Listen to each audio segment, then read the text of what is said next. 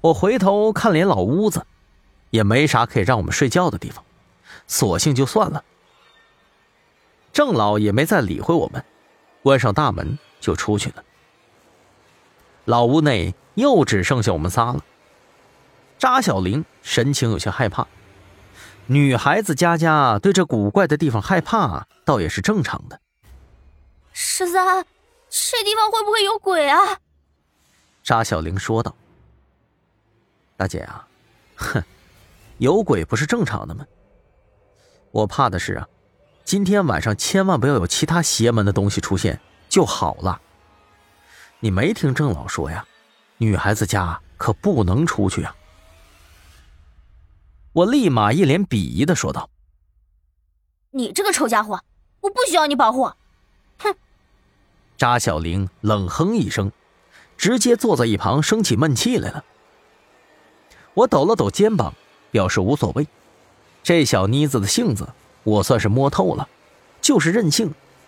别看是干侦探的，但其实也没多少料。张所长看我俩拌嘴，一脸无奈的坐在一旁。我一看这也挺无聊的呀，只能坐在旁边发呆。当时那年头啊，不像现在呀，有手机可以消遣。九十年代，唯一的生活乐趣。是黑白大彩电。要说我最佩服的，还是当初播放的《僵尸道长》，越看越得劲儿。那九叔就跟我二叔似的，神通广大。不过他们两人有一个共同特点，就是都得病去世了。老屋子里头，一片死寂空荡，唯一的光源就是桌子上的一盏煤油灯，灯芯微弱。眼看着就烧完了，半个小时以后，我实在是太无聊了，坐不住了。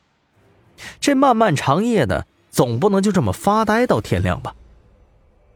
我想了想，问道：“张所长，我能问你个事儿不？”张所长一脸迷茫：“啊，啥事儿啊？”那你们干考古这一行有啥忌讳的没有啊？我好奇的问道。这个忌讳嘛，倒是没有，就是一般动帝王墓的时候，总能感觉脚底板发烫，脊背生风。听他这么一说，我愣住了。啊？我怎么感觉现在？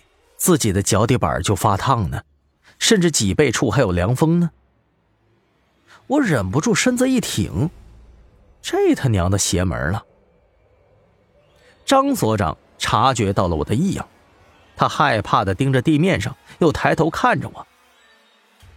我咽了口唾沫，我说：“张所长，没这么邪门吧？”我我我也没想到啊。这下边难不成真是一个黄墓啊？